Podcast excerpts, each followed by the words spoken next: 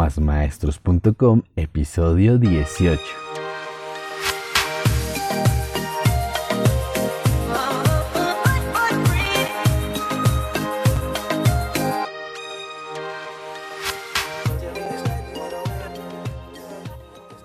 Buenos días, tardes o noches, maestros, maestras y todos aquellos amantes de la educación. Bienvenidos a este podcast, donde impulsamos el emprendimiento pedagógico un espacio para pensar nuestra labor como maestros, en donde hablamos de pedagogía, academia, valores, tecnologías en el aula y todo lo relacionado con el mundo de la enseñanza. Esto es Más Maestros. Y si eres un maestro que cuestiona la evaluación, este paradigma es para ti. Y bien, bienvenidos a este nuevo episodio de Más Maestros la reflexión de este episodio va dedicada a todos aquellos maestros que siempre han cuestionado las formas y los mecanismos para evaluar, que han reflexionado sobre el significado de la evaluación. Entonces, vamos a revisar, a contradecir qué es el paradigma o si vamos a ir siempre con el mismo paradigma e iremos con el mismo paradigma hasta que lleguemos a viejos, a maestros viejitos y nadie nos crea. Entonces, este episodio vamos a hablar sobre los paradigmas de la evaluación. Y es que resulta que estos paradigmas suelen estar siempre en boca de muchos maestros cuando eh, necesitamos hablar de innovación pedagógica o queremos hacer algo nuevo propositivo siempre encontramos dificultades en comprender la evaluación, sus objetivos, sus métodos y siempre estamos caminando al borde del filo para poder encontrar la mejor forma o la mejor estrategia para evaluar los procesos de aprendizaje.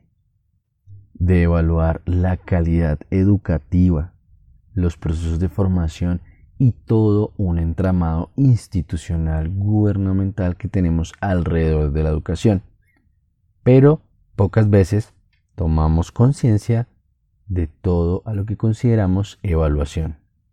Y la idea de este episodio es revisar precisamente qué es la evaluación, cuál es el paradigma donde enmarcamos la evaluación, qué podríamos considerar herramientas evaluativas o en qué paradigma estamos evaluando. A continuación vamos a presentar una pequeña reflexión sobre esos paradigmas que tenemos en la actualidad. Y antes de entrar a revisar los tres paradigmas que tenemos en los modelos educativos, en los modelos de investigación en la educación, pues vamos a revisar qué es un paradigma.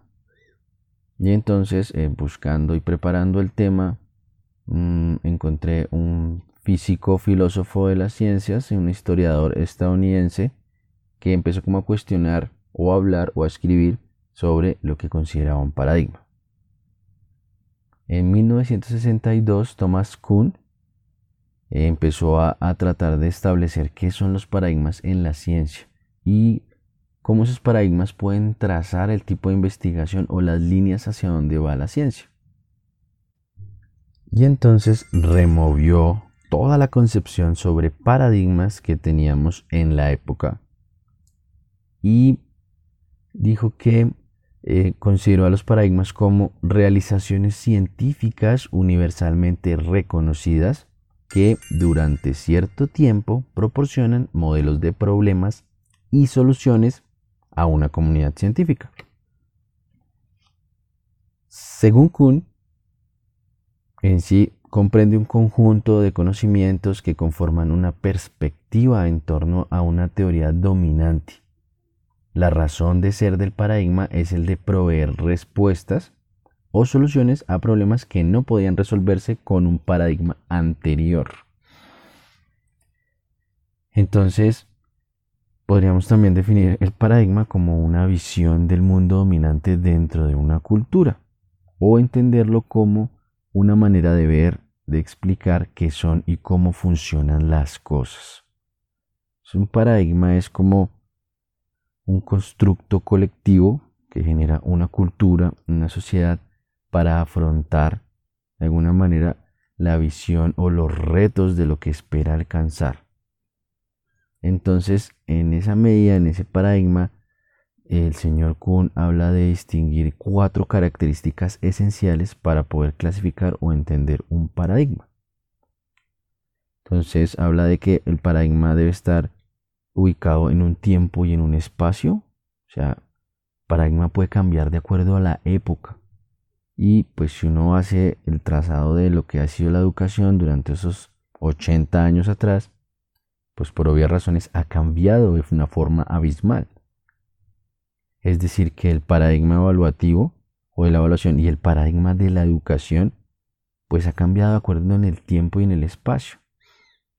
Otra característica eh, que dice el señor Kuhn para revisar en un paradigma es cuál es la actitud científica.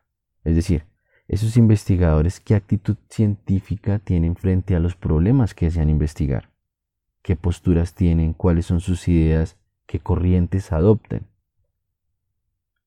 También habla como tercera característica de cuál es el marco educativo, es decir, cuáles son las normas, las reglas o las orientaciones por las que se rigen los investigadores educativos. Y por último, cuáles son esos principios, o sea, en cuáles son los principios en los que se basan los investigadores para abordar los fenómenos educativos. Y de toda esa maraña de características, pues revisa uno en la bibliografía y hay como tres grandes ismos o movimientos o paradigmas en la investigación educativa, que también trazan un rumbo de lo que consideramos evaluación y generan un paradigma evaluativo. Entonces tenemos un paradigma positivista, un paradigma interpretativo y un paradigma sociocrítico. Les dejo los links de un artículo muy interesante en la descripción por si alguien quiere profundizar un poco más. Y miren la diferencia entre los tres. Mm, el paradigma positivista habla de una medición cuantitativa, racionalista. El paradigma interpretativo de una, de una trazabilidad de algo cualitativo, de algo muy natural. Y el paradigma sociocrítico habla eh, definitivamente de la participación del investigador. en los dos primeros paradigmas evaluativos, en el positivista y en el interpretativo, el evaluador es un agente externo al proceso. Quiere observar, evaluar, determinar qué es lo que hay allí. Mientras que en el paradigma sociocrítico, el propio evaluador se mete dentro del cuento. Es un asunto inmersivo para la evaluación. Entonces se vuelve un agente participativo. Y entonces, según ese paradigma, ¿qué es, lo, qué es la evaluación? Entonces vamos a profundizar un poco más en cada paradigma, ¿no? Según el paradigma positivista, la evaluación sería una simple medición cuantitativa, una predicción del comportamiento que se quiere inspeccionar, una medición constante de un montón de parámetros que pueden ser observados en una variable. Es decir, estamos hablando aquí de pruebas, cuestionarios o test de diferentes tipos que permiten hacer un seguimiento al desarrollo de una habilidad, de una competencia o de la adquisición de un conocimiento en específico. Este paradigma pone muy encima las pruebas psicométricas que miden la inteligencia en rangos cuantificables comparados con una media poblacional. Es decir, que encasillan a los niños en los, o los estudiantes en los coeficientes intelectuales en comparación con una media o una, media poblacional general, buscan establecer entonces de esta manera simplemente verdades absolutas en el discurso evaluativo. Y revisando ahí encontré la historia de cómo surgen esas pruebas psicométricas. Y miren lo interesante que plantean los autores del link que les comentaba anteriormente. Que resulta que cuando los eh, norteamericanos, los estadounidenses, estaban preocupados porque Rusia fuese a llegar a la Luna, pues a los primeros que echaron la culpa fue la educación pública, porque no tenían científicos que pudieran alcanzar los mismos logros que los científicos rusos. Entonces, en esa competencia por querer llegar a la Luna, lo que hicieron fue invertir más en educación y destinaron un rubro muy grande de millones de millones de dólares.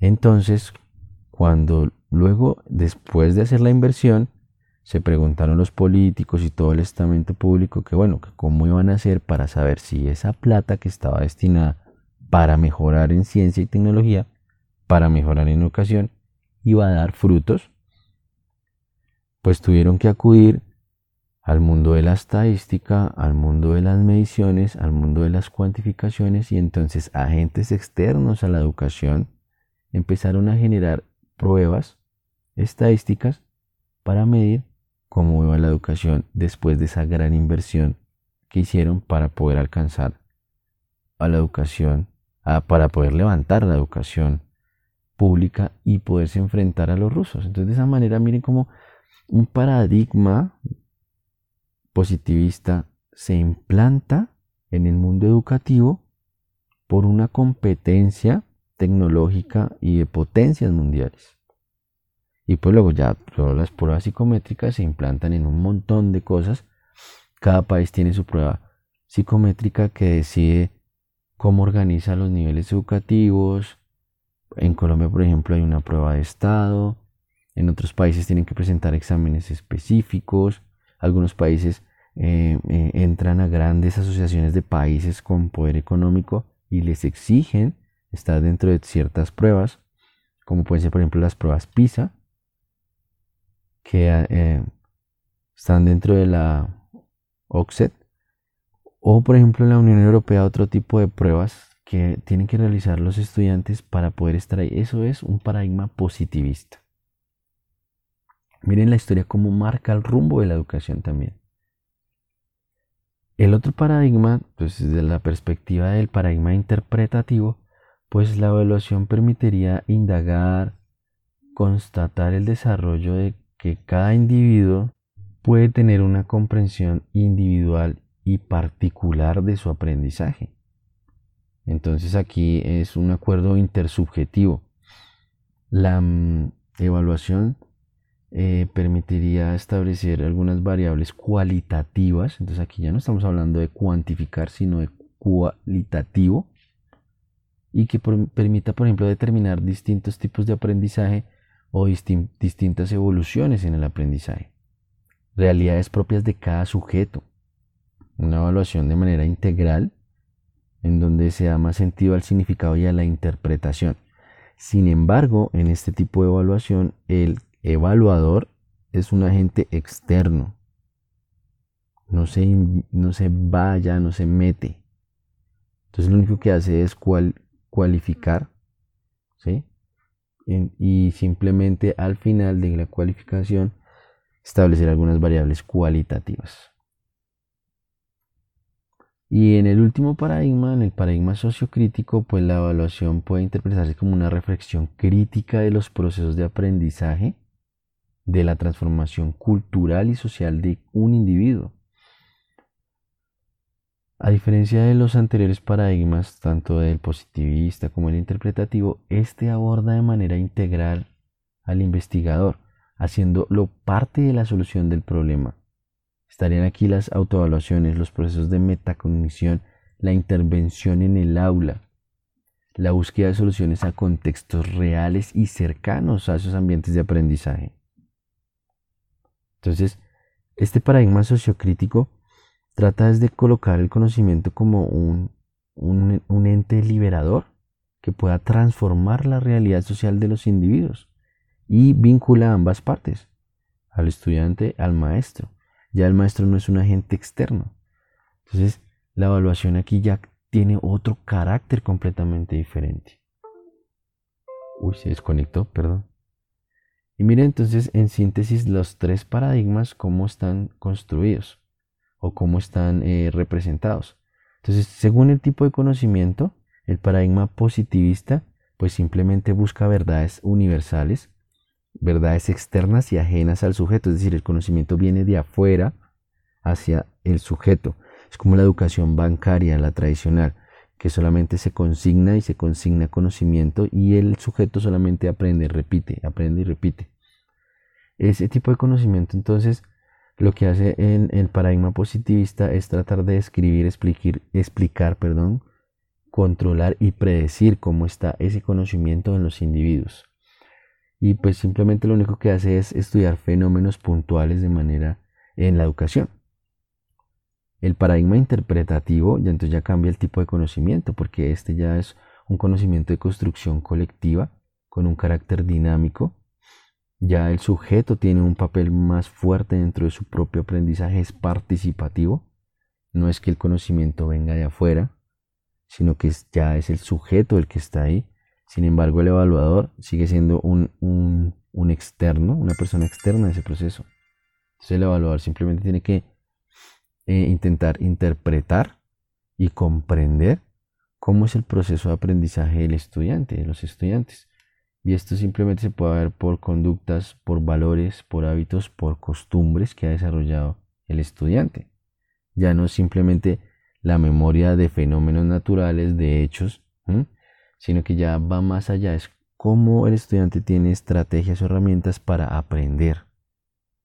Ya no basamos la evaluación en cómo es, cuál es el conocimiento que tiene y si ese conocimiento es el verdadero, único, universal, no, sino que aquí en el interpretativo miramos si tiene todas las estrategias para poder seguir aprendiendo.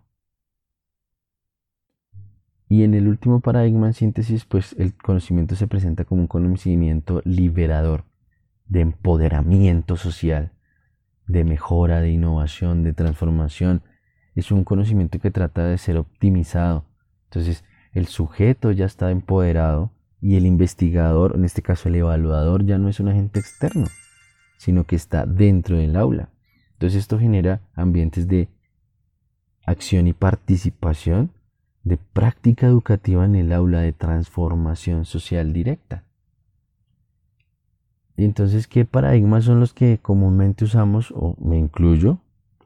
Porque pareciera que es difícil ajustarse o encasillarse a un paradigma en concreto, porque por un lado nos hablan de evaluar al ser integral, a los niños y a los estudiantes como seres integrales, y por otro lado nos están obligando a rendir en pruebas externas al ambiente educativo, a pruebas psicométricas. Entonces, eh, por lo menos yo, Manuel Gómez, yo no podría encasillarme en alguno de los dos métodos, en alguna de las dos eh, paradigmas, porque en ocasiones uso aspectos netamente positivistas, porque hay que entrenar a los chicos en, en por ejemplo, en el tipo de prueba de selección múltiple con única respuesta, porque es por ejemplo lo que piden en las pruebas de estado, las que practican en Colombia, las que se realizan en Colombia, o las pruebas internacionales también. Eh, pero también hay que valorar esas habilidades y competencias eh, para aprender, y no solamente para aprender, sino para ser mejores seres humanos. Entonces, pues yo suelo utilizar test a maneras de cuestionarios, de preguntas cerradas, de selección múltiple, eh, como un método, un paradigma netamente positivista, preguntas puntuales, concretas, de conocimientos exactos, universales y verdades. Y por otro lado, también trato de, evaluar las habilidades para aprender, sobre todo en ciencias naturales, para, para construir hipótesis, para indagar, para dar eh, respuestas a problemas de fenómenos naturales, pues tiene que haber un aspecto cualitativo para que podamos medir en los niños y en los estudiantes cómo afrontan esas realidades. Entonces es muy difícil encasillarse. No podría decir que uso muy a menudo el paradigma eh, sociocrítico, porque mm, aún lo encuentro como muy lejano a transformar el contexto en mis propias prácticas pedagógicas, pero sé que muchos de ustedes, muchos maestros de ustedes, sí transforman el contexto. Y por ejemplo, en ciencias, sobre todo en biología, es muy común, por ejemplo, el asunto del medio ambiente, de las huertas escolares y, y todo esto eh, permite un paradigma sociocrítico, eh, porque uno puede abordar eh, temáticas de consumismo, de desarrollo sostenible y eso obviamente implica meter al contexto dentro del ambiente escolar y también dentro del, ambiente evaluativo. Entonces, cada modelo educativo y cada sistema educativo como que propone, construye, genera su propio paradigma. Cada país hasta puede tener su propio paradigma, creo yo, aunque pues están generalizados eh, eh, en el estudio de, la hermenéutica de, este pedacito de la pedagogía. ¿sí? Dije un poco de palabras raras para no decir nada, ¿sí? para decir que cada país eh, tiene como su propio paradigma pequeñito, porque se terminan convirtiendo también a veces en, políticas de Estado, ¿no? Y los maestros pues tratan como de rectificar el sentido ético de la evaluación, como que, bueno, aunque sí son psicométricas, pero también tenemos que evaluar el ser humano, a lo que está ahí, a lo que queremos hacer íntegro. Entonces, es muy difícil dejar atrás todas las mediciones psicométricas e iniciar pues un paso agigantado a una evaluación cualitativa o una evaluación interpretativa de la realidad, de los contextos que nos rodean, pero sí es importante avanzar a ese paradigma sociocrítico que nos permita inmiscuirnos a nosotros, ya no como agentes externos de, de la evaluación, ¿sí? sino agentes transformadores. Y eso sí, aclaro aquí ya casi acabándose el episodio que solamente estamos hablando de cómo, o por lo menos yo estoy hablando de cómo evaluamos a los estudiantes, porque si nos ponemos a mirar cómo nos evalúan a nosotros como maestros, los agentes externos, la política pública y demás, pues ya es otro cuento. Entonces, como conclusiones para terminar este, este capítulo medio pedagógico, medio enredado y complicado, que espero que me hayan entendido, sino todos los apuntes están en la web. Hay tres, cuatro cuadros de resumen, hay un link para ir a revisar el artículo que les mencioné. Pues como conclusiones tenemos que romper el paradigma de la evaluación puede resultar una labor titánica. Sin embargo, debemos empezar desde nuestro quehacer diario como maestros. Que seamos más maestros conscientes de cómo evaluamos a nuestros estudiantes. Otra conclusión es que los paradigmas pueden ser impuestos por los estamentos de turno, los agentes externos, pero el fin último de la evaluación es proponer en realidad un cambio social dentro de esos contextos en los que siempre vamos a vivir y que son particulares de cada zona, de cada zona geográfica, de cada país, de cada ciudad, de cada zona rural, de cada zona urbana. Y miren esta frase que, mejor dicho, casi se me estalla la cabeza, pero en realidad eh, creo que alguien se la había escuchado y lo único que hice fue escribirla. Que la evaluación debería liberar y transformar. Si de pronto alguien sabe quién lo dijo, porque seguramente alguien muy famoso y mucho más erudito que esta mente humilde lo habrá dicho, pues por favor, escríbame para colocarlo aquí en la web y que no crean que pues, estoy pirateando ideas. Y las preguntas de rigor para cuestionarnos, o para que ustedes se cuestionen, o para que tú, el que me estás escuchando desde algún lugar recóndito de este mundo, te cuestiones es, ¿qué paradigma de evaluación es el más conveniente a usar? Segunda pregunta podemos utilizar un solo paradigma, podemos encasillarnos en un solo paradigma. Tercera pregunta, ¿qué y cómo son esos procesos evaluativos que usamos? Cuarta, ¿cómo evaluamos? ¿Quién nos evalúa? ¿Para qué evaluamos? ¿Y por qué evaluamos? Y bien, este fue nuestro episodio eh, de paradigmas pedagógicos y paradigmas de la evaluación. Recuerden que pueden encontrar muchísima más información en nuestra web y digo nuestra porque quiero que hagan parte de esta comunidad másmaestros.com pueden escribirme al correo manuel por si quieren compartir alguna idea o quieren venir al podcast a contarnos algo que crean importante para la comunidad. Recuerden nuestra página es másmaestros.com sin las Ws pueden acceder fácilmente. Muchas gracias por escucharme compartan, colaboren, comuniquen, cuéntele a alguien que escucharon a un loco hablar sobre paradigmas en la evaluación y qué bueno que ellos también puedan escucharme y así hacemos que esta comunidad de más maestros pueda crecer. Recuerde que estamos en cualquiera de las aplicaciones de podcast que se le ocurra y si no me encuentran me avisan para poder averiguar cómo estamos allí porque estamos en Google Podcast, Apple Podcast, Pocket Cast, Radio Public, Evox, Breaker, Deezer. Ahora estamos en Deezer. Eso fue súper chévere porque no fue tan difícil entrar a Deezer. En Spotify, que la mayoría está en Spotify. Y pueden seguirnos también en redes. Estamos en Facebook, en Instagram, en Twitter. Compartimos allí también cosas interesantes, no solamente los episodios del podcast, sino algunos mensajitos, tips, ayudas para ustedes y recuerden siempre convertirse en maestros que cambien paradigmas.